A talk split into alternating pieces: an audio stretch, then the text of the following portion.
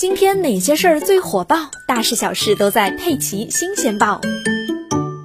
随着社会发展，人们消费水平的快速提高，学生党中月光族、贷款族人群也日益壮大，而不法分子就看中了其中的利益，以在学校曾经贷款的事情为借口，引诱该人群上当受骗。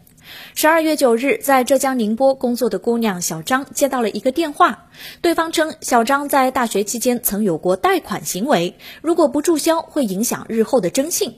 初入社会的小张顿时感到心慌，而对方又贴心的给出了解决办法。他说，只要小张先打钱，把曾经的借贷余额给消除了就行。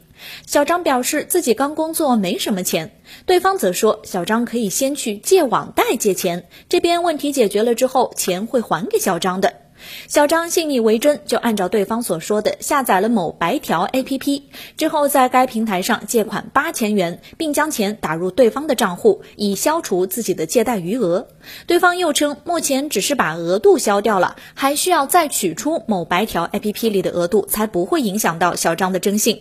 小张操作之后，页面却显示无法将剩余的钱取出。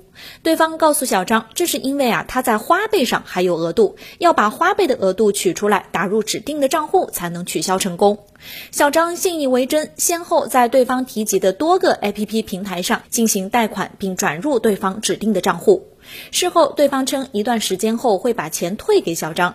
小张左等右等，却迟迟没有等来退款，这才意识到不对劲，赶紧向宁波的派出所报了警。但此时的累计被骗金额已经高达三十多万元了。目前案件正在进一步的审理中。提醒各位大学生和刚参加工作的朋友，什么注销网贷账户、保证金、解冻账户、银行流水，这些话都是诈骗分子的惯用话术。遇见类似的情况，最好先报警求助哦。